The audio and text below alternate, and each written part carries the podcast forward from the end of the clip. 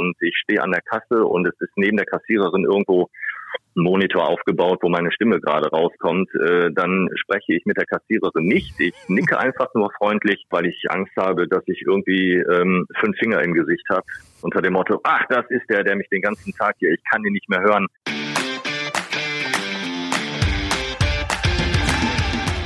Spitz auf Knopf. Das Interview, wenn das Flutlicht aus ist. Mit Carsten Kulabik. Schön, dass ihr dabei seid und ein fettes Dankeschön für das Feedback zu den letzten Folgen, zu den ersten elf Ausgaben von Spitz auf Knopf. In der letzten Folge hat uns äh, Schauspielerin Ann-Kathrin Kramer verraten, warum sie mal in einem Haus ohne Fenster gewohnt hat. Spannende Erkenntnis, hört da auf jeden Fall mal rein. Heute starten wir mit einer neuen Rubrik. Es gibt nämlich jetzt äh, zwischendurch mundgerecht mal kürzere Ausgaben von Spitz auf Knopf, quasi ein Anruf auf Knopfdruck und äh, ich freue mich sehr, dass du jetzt der erste Gast bist hier am äh, Telefon. Meine Lieblingsstimme Jens Thelen. Guten Morgen. Lieblingsstimme. Guten Morgen, lieber Carsten. Grüße dich. So wie ich gehört habe, äh, bin ich dann der Zwölfte im Bunde. Ich mache so gesehen das dreckige Dutzend voll, wenn ich das jetzt richtig verstanden habe. Quasi, um im äh, Fußballjargon zu bleiben, du bist quasi der zwölfte Mann hier. Na denn, wobei sie ja schwer haben im Moment, äh, aufgrund der ganzen Situation überhaupt noch das Stadion zu betreten. Aber wir sind ja auch am Telefon. Schön auf Abstand. Alles ist gut. Richtig. Wir sind äh, zumindest mental dabei bei vielen Spielen, obwohl ja ganz, ganz viele Geisterspiele momentan stattfinden. Wenn ihr jetzt äh, denkt, die Stimme kommt einem doch bekannt vor, ja, das ist unsere Intro- und Outro-Stimme hier bei Spitz auf Knopf. Lieber Jens, äh, eine große Ehre. Ich freue mich sehr, dass du das gesprochen hast. Aber eigentlich kennt man dich ja unter anderem äh, von, ähm, ja, heute Abend hört man dich dann wieder 18 Uhr wo kann man dich da hören? Ähm, ja, wenn, äh, wenn man einschaltet und man hat äh, das erste Programm am Start, die ARD Sportschau ist so eins meiner Steckenpferde, wo man mich halt hört, im äh, Bezug auf das Tor des Monats unter anderem. Tor des Monats. Äh, du sagst dann im Prinzip durch, äh, das und das sind die Torschützen, rufen sie an und wählen sie ihren Favoriten. Jens, wie wird man denn Stimme der ARD Sportschau? Oh, wie wird man Stimme der ARD Sportschau? Das ist im Grunde alles äh, in der Medienbranche so ein bisschen auch vom Zufall geprägt und äh, man muss sich da auch treiben lassen. Ich hatte ja eigentlich eine ganz andere Tätigkeit, einen ganz anderen Job, äh, bis ich so Ende 20 war und dann habe ich gemerkt, das liegt mir nicht so, habe dann das Feld gewechselt, weil ein guter Freund von mir meinte, hey, du hast eigentlich eine ganz, ganz äh, angenehme Stimme, probier's doch mal als Sprecher. Dieser Job war mir bis dahin oder diese Tätigkeit bis dahin völlig unbekannt und dann habe ich mich damit mal vertraut gemacht und habe gedacht, so ja, das könnte doch was sein. Ja, und dann habe ich äh, mich bei einigen Studios, Tonstudios beworben und Castings durchlaufen und innerhalb kurzer Zeit habe ich mich dann im doppelten Sinne ganz schön rumgesprochen. Ja, und wenn man dann einmal so im Medienbereich unterwegs ist, egal was man macht, ob als Sprecher oder Schauspieler oder Sänger, Musiker, wie auch immer, da lässt man sich dann halt treiben und schaut, was sich alles so an Möglichkeiten auftut. Und insofern war es Zufall, wobei ich immer meine, Zufälle gibt es nicht im Leben, aber dann nenne ich es mal eher Glück, ähm, dass ich angefragt wurde und das dann auch seit oh, 15 Jahren etwa mittlerweile mache. Hm. Vielleicht ja auch Schicksal. Ne? Ich glaube, Zufälle gibt es äh, selten im Leben. Ich glaube, dass da häufiger mal so ein Sinn dahinter steckt, warum gewisse Wege dann so oder so verlaufen oder manchmal eine Tür aufgeht, wo man gar nicht wusste, dass da möglicherweise eine Tür ist. Ähm, wann hast du denn zum ersten Mal für dich gemerkt, ja, ich habe vielleicht eine schöne Telefonstimme oder ich habe eine Stimme, mit äh, der man mehr machen kann? Das war ja wahrscheinlich nicht erst mit Mitte 20. Das kann ich dir ehrlich gesagt so genau gar nicht sagen, wann ich das für mich gemerkt habe. Ich äh, kenne viele Menschen, die Schwierigkeiten haben oder, oder sich unwohl fühlen, wenn sie ihren eigenen Anrufbeantworter oder ihre eigene Mailbox besprechen. Und ich habe das Gefühl bei mir eigentlich nie gehabt. Und äh, insofern war da vielleicht schon so eine gewisse Zuversicht da. Wobei ich auch ganz ehrlich sagen muss, die Stimme alleine ist jetzt auch nicht für diesen Beruf das Entscheidende, sondern die macht vielleicht 10 oder 20 Prozent aus. Das ist natürlich ein schönes Beiwerk oder Hilfsmittel. Aber man muss natürlich relativ viel, ja, andere Dinge auch noch mitbringen. Man muss stets konzentriert sein. Man muss das, was man spricht, auch verstehen, weil sonst versteht es derjenige, der es hört, eben auch nicht. Und äh, insofern sind da viele Dinge, die in diesem Beruf halt auch mit reinfließen. Hm. Darfst du denn beim Tor des Monats auch äh, einen Lieblingsverein haben oder einen Lieblingsspieler oder bist du da wirklich äh, unparteiisch? Ich habe einen Lieblingsverein, ganz klar. Ähm, aber man muss natürlich völlig unparteiisch sein. Es ist so, dass man an einer Stimme natürlich auch schon ähm, erkennen kann, wenn da so ein bisschen mehr Euphorie oder Begeisterung drinsteckt bei einem Verein oder bei einem Torschützen, wenn man den Namen ausspricht, da muss ich mich dann natürlich schon so ein bisschen zurückhalten und schauen, dass es alles relativ, ähm, nee, nicht nur relativ, sondern hundertprozentig wertfrei und neutral auch abläuft. Mhm, bist schön diplomatisch ausgewichen und äh, verrätst deinen Lieblingsverein nicht? Naja, ich weiß, du bist Schalker und ich weiß nicht, wann, ja. wann dein Verein auf äh, meinen Lieblingsclub trifft, sonst könnte ich dir das Datum nennen und eine kleine Rätselaufgabe draus machen. Aber ich sage jetzt mal trotzdem als kleines Rätsel, mein Herz ist eine Raute und äh, die liegt am Niederrhein.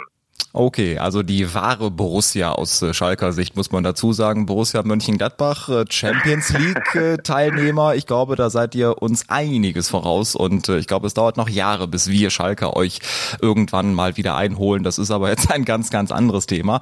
Ähm, genau. Die ARD Sportschau ist jetzt ein Projekt von dir, ein Feld, wo du unterwegs bist, aber lange nicht alles, was du sonst so machst. Du warst früher beispielsweise auch die Station Voice von RTL, hast da auch mal so Filme angekündigt und gesagt, heute heute Abend 20.15 Uhr läuft das und das. Auch das stimmt, ja. Aber es ist eben halt in der Medienlandschaft so, dass man nicht gleichzeitig oder oft nicht gleichzeitig für, ich sage mal, selbe Projekte arbeiten kann. Station Voice hat ja auch, das weißt du selber ja auch am besten, eine, eine Art Wiedererkennungswert. Und äh, man kann im Prinzip halt nur für einen Sender arbeiten. Mhm. Das heißt, in dem Fall, wo die Entscheidung fiel, dass ich mich für die ARD entschieden habe, kam dann halt von anderer Stelle ähm, die Ansage, dass ich dann da eben nicht weiter tätig sein dürfte, weil es sonst eben halt akustisch ähm, nicht mehr auseinanderzuhalten wäre oder es ist da eben halt, ich sag mal, Vermischungen geben könnte. Und äh, insofern, ja, waren mir dann für RTL die Hände weiter gebunden. Ist aber auch so, dass es auch um Produkte oder um Branchen geht. Spricht man Funkspot für die will keine Namen nennen, für die Bank A, dann darf man äh, im gleichen Sendegebiet automatisch für die Bank B halt nicht mehr aktiv werden, weil eben sonst die die Trennung nicht mehr akustisch halt auch gegeben ist. Also da gibt es viele Feinheiten, auf die man halt auch eben achten muss. Mhm. Was jetzt viele Gäste hier bei Spitz auf Knopf gesagt haben, beispielsweise wenn es um äh, Fußballreporter geht, damals, als ich mit meinem Vater noch äh, Samstag 15.30 WDR 2 gehört habe, wusste ich, das ist mein Traum, da will ich mal hin und es hat dann in vielen Fällen auch funktioniert. Wie war das bei dir, wenn du früher Fernsehen geguckt hast? Da gab es ja auch Ansager und Sprecher. Hast du vielleicht so auch rückwirkend dir überlegt, Mensch, guck mal, ich habe als Kind äh, dazu geguckt und jetzt bin ich irgendwie Teil des Ganzen? Naja, so Fernsehansager, damit machst du wahrscheinlich eher Menschen, die im On, also im Bild auch zu sehen sind. Und äh, sowohl als auch, genau. Ja, da hatte ich tatsächlich vor vielen Jahren mal ein Angebot, eine Sendung zu moderieren, aber ähm, ich habe an anderer Stelle festgestellt, wenn man das Gesicht jetzt in die Öffentlichkeit hält, dann hat das äh, auch einen relativ hohen Preis. Das habe ich dann eben halt nicht machen wollen. Und äh, naja, gut, wie gesagt, im Off, also jetzt nur hörbar im Fernsehen äh, zu erscheinen, das äh, habe ich ja auch lange Zeit und mache ich auch hin und wieder noch an vielen Stellen auch getan. Mhm. Aber der Wunsch danach, der kam eigentlich eher so, ja, nach dem Tipp meines Freundes, der gesagt hat, probier das mal aus. Und dann habe ich gedacht, doch, hey, das macht mir Spaß und äh, finde ich eine tolle Sache und äh, vorher war das für mich eigentlich nie so ein Thema. Manchmal muss man auch zum Glück gezwungen werden. Das glaube ich auch. Und wie dankbar bist du dem Freund jetzt rückwirkend? Ich glaube sehr. Jein, also was die, was äh, die Tätigkeit angeht, ja, es ist natürlich über eine lange Zeit auch wirklich, ich sag mal, sehr gut gegangen, aber die Branche hat sich auch sehr stark verändert und wenn man als Freiberufler, als Künstler unterwegs ist, dann äh, ist man natürlich auch einem gewissen Risiko ausgeliefert, was sich gerade in der heutigen Zeit dann natürlich auch nicht gerade positiv bemerkbar macht. Da denke ich dann schon, ach, es wäre doch eigentlich äh, zumindest existenziell sinnvoller gewesen, eine, eine Festanstellung irgendwo anzunehmen, wo man dann halt äh, ein bisschen mehr Sicherheit im Rücken hat. Insofern ist das ein zweischneidiges Schwert. Mhm. Diese Folge kann ja auch den Titel haben, die Stimme aus dem Off. Auf der einen Seite, du bist die Off-Stimme, unter anderem eben von der ARD Sportschau, aber vielleicht auch Stimme aus dem Off, weil du eine Stimme hast, die nicht so oft gehört wird. Ähm, Im übertragenen Sinne, du hast es gesagt, als Freiberufler, es ist eine große Branche. Hashtag Alarmstufe oh ja. Rot äh, kommt mir da direkt in den Sinn. Diese gesamte Veranstaltungsbranche, Freiberufler, Künstler, Künstler und du als äh, Profisprecher zählst natürlich auch dazu, wenn du freiberuflich Aufträge annimmst, die dann auch zeitlich begrenzt sind und äh, es eben keine Festanstellung ist. Wie ist dieses Jahr für dich insgesamt gelaufen? Wie schwierig ist das, wenn man solo selbstständiger ist? Da war ja lange Zeit nicht klar, gibt es Hilfe vom Staat? Wie kann das funktionieren? Äh, was sind das so für Probleme, die da aufgetreten sind? Also ich muss gestehen, ich habe jetzt gerade einen Kaffee vor mir stehen. Äh, ich könnte jetzt sagen, ich habe den Kaffee auf, aber ich sage lieber mal, ich habe hier keinen Beruhigungstee stehen, denn die äh, Thematik ist sicherlich ähm, für viele, viele Menschen in diesem Land, die, wie du sagtest, so als Künstler, als, als Freiberufler, Solo-Selbstständige und so weiter unterwegs sind, ähm, ja, nicht erfreulich, sehr, sehr schwierig. Da geht es wirklich auch oft um Existenzen und äh, ja, schwerwiegende Probleme, die sich, die sich da auftun. Und ähm, ja, wie soll ich es sagen? Also ich würde, um eins mal ganz klar zu sagen, das Virus gibt es, die, die Krankheit Covid-19 gibt es auch, aber es ist halt sehr das dominierende Thema zum einen und zum anderen ähm, tut man sich da teilweise auch, jetzt wird es ein bisschen politisch äh, schwer mit der Willkür, die da oftmals auch herrscht in vielen Bereichen, eigentlich seit Anbeginn der Pandemie und ähm, ja, wenn man dann zu der, zu der nicht systemrelevanten Gruppe gehört, dann kann man sich schon als Leidtragender der ganzen Situation auch zu Recht bezeichnen. Du hast ja auf Facebook auch dein äh, Profilbild geändert. Das, was momentan viele machen, ohne Kunst und Kultur wird es still. Äh, da versucht ja eine komplette Branche darauf aufmerksam zu machen, wie du sagst, äh, Thema Systemrelevanz, ja oder nein. Ich glaube, dass äh, gerade in dieser Zeit mit diesem Virus ist es unglaublich wichtig, dass man Ablenkung hat, dass man äh, irgendwie, dass man Filme sehen kann, dass man äh, Comedy-Auftritte sehen kann und dass natürlich auch äh, ganz, ganz viel weiter drumherum passiert und auch diese Branche weiter leben kann. Aber wenn dann irgendwie der Stecker gezogen wird, ist ja klar, dass nach dieser Pandemie das dann nicht mehr so sein wird wie vorher und viele Existenzen dann äh, nicht mehr da sind. Wie gefährlich ist dieser Weg? Sehr, weil da kommt für mich wieder in Bezug auf das Wort systemrelevant auch äh, die Wahrnehmung der Willkürlichkeit irgendwie entschuldige, ins Spiel. Was bedeutet es denn systemrelevant oder nicht systemrelevant? Ich meine, letztlich diese, diese Bezeichnung ist da schon, ja, wie ich sagte, willkürlich. Ich finde es auch ethisch fragwürdig. Ich finde es auch sehr diskriminierend, weil es wurde da einfach bei Ausbruch der, der Pandemie, wann war das, Mitte März, wurde da so reflexartig in diese beiden in diese beiden Worte systemrelevant, nicht systemrelevant unterteilt. Aber ich finde, das, das ist eine subjektive Festlegung und darf nicht irgendwie eine Grundlage dafür sein, zu entscheiden, dass, dass ein Mensch und, und seine Arbeit, Kreativität und alles einfach ähm, keinen Wert hat. Man könnte ja fast meinen, in dem System ist nur jemand etwas wert, der, der ja, für die Gesellschaft was Überlebenswichtiges ausübt oder, oder schafft. Aber die Frage ist doch, wer entscheidet darüber? Man muss sich halt vor Augen halten, die Kulturbranche, die ist ähm, eine der, ja, wie soll ich sagen, eine der, der, der Hauptsteuerzahler in diesem Land. Wir haben 83 Millionen Menschen hier leben. Die Hauptsteuerlast, habe ich mir sagen lassen, liegt jedoch bei 16,5 Millionen Menschen und anderthalb Millionen davon sind Künstler und Veranstalter und alles, was so in die Eventbranche reingehört. Und damit liegt man auf Platz zwei der Beschäftigtenzahlen. Und diese Gruppe wird genau wie auch die Gastronomie, genau wie auch äh, zum Beispiel Fitnessstudios knallhart über Bord geworfen. Und mhm. äh, ja, das finde ich schon sehr, sehr, sehr bedenklich. Und auf der anderen Seite werden Konzernen Milliarden quasi in die Gästetoilette geworfen und Leuten, die im, im künstlerischen Bereich äh, unterwegs sind und dort tätig sind, teilweise auch Familien zu ernähren haben und und und, denen wird ans Herz gelegt haben, Grundsicherung äh, zu beantragen, also Hartz IV. Und ähm, ja, das, das äh, kann ich nicht für gut heißen, beim besten Willen nicht. Das Problem ist nur, die Künstler haben keine Lobby. Die haben nicht wie beispielsweise äh, die Deutsche Bahn eine Gewerkschaft oder irgendwas, wo man sich organisiert. Ja, es gibt Interessenverbände, es gibt den Verband für Fotografie, für die Fotografen, den Verband für Schauspieler, für Schauspieler und, und, und. Aber die Künstler haben insgesamt jetzt oder die ganze Veranstaltungsbranche keine einheitliche feste Stimme, die auch in der Politik mal an Gewicht ähm, gewinnen würde, um dann halt auch mal die Bedeutung der künstlerischen Landschaft da mal zum Ausdruck zu bringen. Und du hast völlig, völlig recht. Äh, die ganze Branche, die wird stillgelegt seit seit über acht Monaten jetzt mittlerweile. Und äh, ja, das ist eine sehr unzufriedenstellende Situation, in der wir uns da bewegen. Und diese Meinung ist äh, sehr nachvollziehbar. Ich kann da wirklich mitfühlen, das äh, nachvollziehen und äh, finde auch gut, dass du das so klar auf den Punkt bringst und dass du nicht drumherum redest und sagst, wie es tatsächlich ist und wie es auch dir mit dieser Situation geht.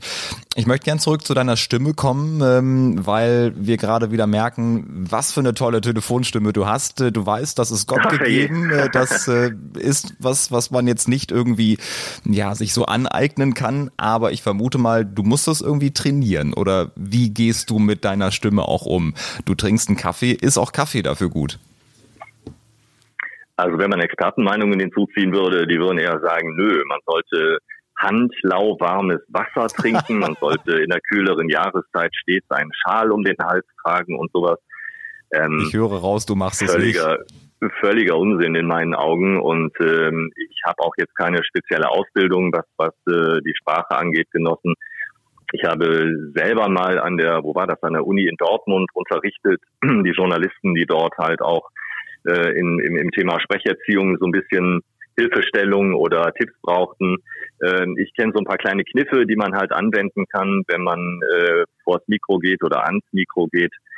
Ganz wichtig ist natürlich die Atemtechnik. Viele machen immer den Fehler, wenn sie sprechen, gerade auch vor, vor einer größeren Versammlung, vielleicht Reden halten, Vorträge halten oder, oder. Ähm, die atmen, bevor sie anfangen zu sprechen, ein. Und äh, dann passiert nämlich Folgendes, die Lunge ist voll mit Sauerstoff. Derjenige oder diejenige, die halt gerade spricht oder der gerade spricht, ist äh, aufgeregt, ist nervös und man atmet dann immer wieder schneller ein und irgendwann ist die Lunge voll, man hyperventiliert mhm. und irgendwann, ja, im schlimmsten Fall kann man natürlich auch umkippen, aber im schlimmsten Fall ist dann halt auch die Luft irgendwie weg.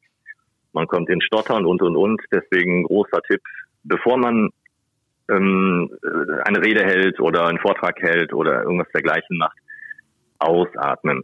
Das ist so die eine Sache, die ich eben halt immer beherzige. Und auch in ja, den Bauch und, äh, atmen, ne? weil viele atmen dann irgendwie im Brustkorb und dann wird die Stimme immer dünner und man wird immer höher. Das heißt immer genau. schön äh, quasi Plauze raus, dann wird die Stimme schöner. Kann man das so festhalten? Ja, das kann ich, kann ich genauso auch unterschreiben. Das ist natürlich oftmals nicht so einfach, wenn man gerade im Sitzen äh, spricht, wie es ja auch viele Reporter oder Kommentatoren tun. Dann ist der Bauch eh so ein bisschen eingequetscht, äh, hm, vorausgesetzt, sie haben überhaupt einen, aber ähm, im Prinzip äh, ist es immer besser im Stehen dann äh, zu sprechen, aber Bauchatmung ist sicherlich äh, so der zweite Punkt, den man da auch beachten sollte. Aber ansonsten glaube ich, ist das beste Training, was man machen kann, äh, Training by Doing oder Training on the Job. Ich habe mir halt ein kleines Studio angeschafft äh, vor vielen, vielen Jahren und habe dann mich selber aufgenommen und habe geschaut, oder beziehungsweise eher gehört, was kann man besser machen, wo hakt es irgendwie noch, wo klingt so ein bisschen kurzatmig und und und. Ja, und äh, das ist, glaube ich, so die beste der beste Weg, den man da beschreiten kann. Außer man hat eine Schauspielausbildung. Es sind ja auch viele Schauspieler, Sprecherinnen und Sprecher geworden. Und da ist das ja sowieso Bestandteil auch der, der ganzen Ausbildung, dass man halt mit der Stimme auch äh, entsprechend zu agieren weiß. Ich habe Anfang des Jahres äh, mal so einen kleinen Rundgang durch den Baumarkt gemacht. Ich weiß gar nicht, was ich da gesucht habe. Auf jeden Fall bin ich da so lang gelaufen und es gibt ja immer diese diese uralten Fernseher im Baumarkt, wo irgendwelche Sachen angepriesen werden und habe ich plötzlich eine Stimme gehört, die mir gesagt hat: Mikrofasertuch XY, strahlender Glanz ohne Streifen. Und dann merkte ich, mhm. diese Stimme kommt mir doch sehr bekannt vor. Dreimal darfst du raten, wer das gewesen ist. Ja, äh, die Wahrscheinlichkeit, dass ich das war, äh, könnte oder ist recht hoch. Es gibt äh, leider, muss ich sagen, auch zwei Kollegen, von denen ich weiß, die ähnlich klingen wie ich. Insofern könnte es auch einer der beiden gewesen sein, aber ich gebe dir recht, also das sind ja die sogenannten POS-Videos, Point-of-Sale-Videos, die ja. also die, die Menschen so im Vorbeigehen halt zutexten. Manchmal stehen die auch direkt an der Kasse, was dazu führt, dass ich, wenn ich im Baumarkt bin und ich stehe an der Kasse und es ist neben der Kassiererin irgendwo Monitor aufgebaut, wo meine Stimme gerade rauskommt, äh, dann spreche ich mit der Kassiererin nicht. Ich nicke einfach nur freundlich, gebe ihr das Geld, nehme das Rückgeld entgegen und gehe dann auch, weil ich Angst habe, dass ich irgendwie ähm, fünf Finger im Gesicht habe unter dem Motto, also von der Kassiererin unter dem Motto, ach, das ist der, der mich den ganzen Tag hier, ich kann ihn nicht mehr hören. Jetzt gebe ich dem einen mit. Also da halte ich mich dann immer so ein bisschen mit meiner Stimme zurück. Schade. Gab es denn andere Reaktionen schon? Hast du schon mal mitbekommen beim Bäcker oder wo auch immer nach dem Motto, Sie kommen mir doch irgendwie bekannt vor oder Sie haben eine schöne Stimme. Was gibt's so für Reaktionen im Alltag? Eigentlich wenige, wenn überhaupt. Also am Mikrofon, wenn man da sitzt, klingt man, man hat eine ganz andere Sprechhaltung, man spricht automatisch irgendwie werblicher. Man hat einen anderen Duktus, also eine andere Sprechhaltung. Mhm. Und das ist auch das, auch äh, was wir auch beide bemerkt haben, wenn wir uns äh, Sprachnachrichten ja, ja. schicken oder auf den Anrufbeantworter sprechen, das klingt immer nach Werbung sofern es irgendwie heißt, Aufnahme läuft oder ähm, im, im, im, auf dem Anrufbeantworter, bitte hinterlassen Sie Ihre Nachricht, das ist ja auch so das Signal zu sagen, so, jetzt äh, sprich mal, dann äh, haben wir beide und äh, einige andere auch sicherlich eine andere Vorgehensweise. Aber dazu kommt natürlich auch noch, dass man nicht, oder ein weiterer Grund, dass man nicht immer erkannt wird, ist natürlich auch, dass sehr viel Technik noch im Nachgang auf die Stimme draufgepackt wird. Da, da gibt es im Studio dann äh, Entesser, also die das Fischeln wegnehmen, Kompressoren, die die Stimme noch fetter, breiter machen und und und. Und äh, wenn man einmal die Technik und die Sprachhaltung jetzt mal äh, beiseite lässt, dann klingt man im normalen Leben, so wie jetzt wir beide miteinander telefonieren, glaube ich, doch deutlich anders. Und dann wird man auch im normalen Leben nicht als, als Sprecher von XYZ irgendwie erkannt. Hat auch seine Vorteile.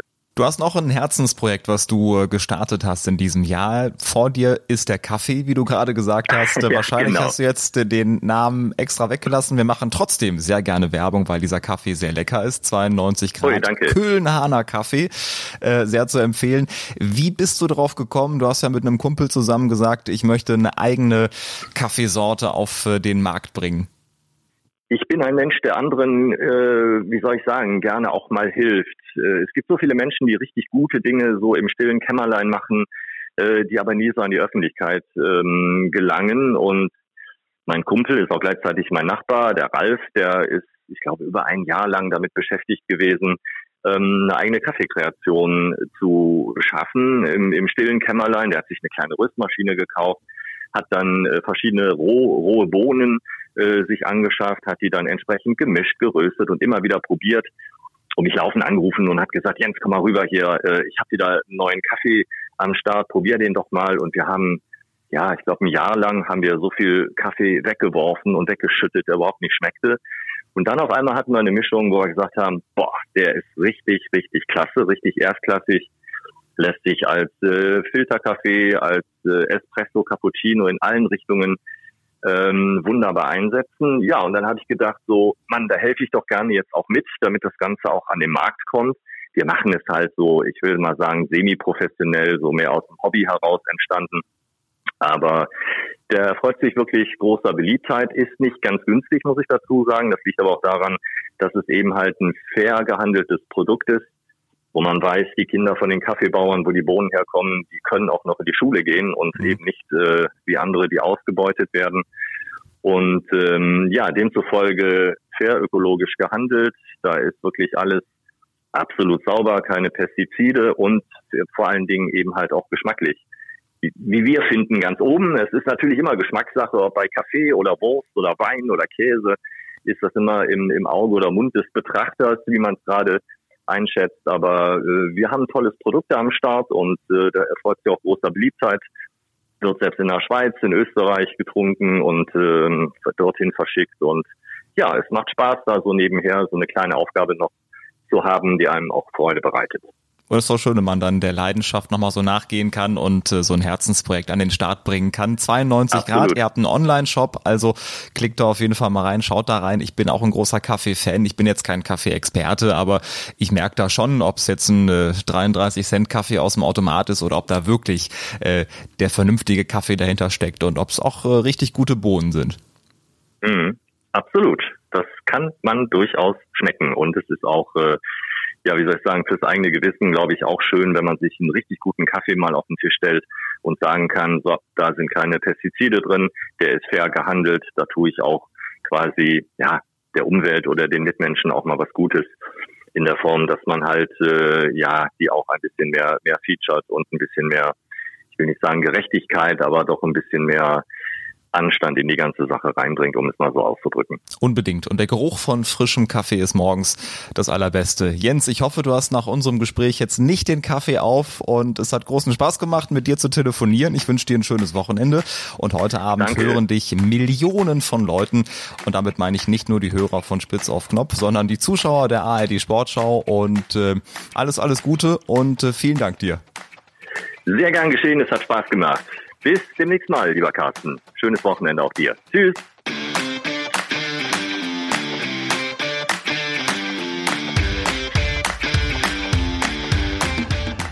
Das war Spitz auf Knopf.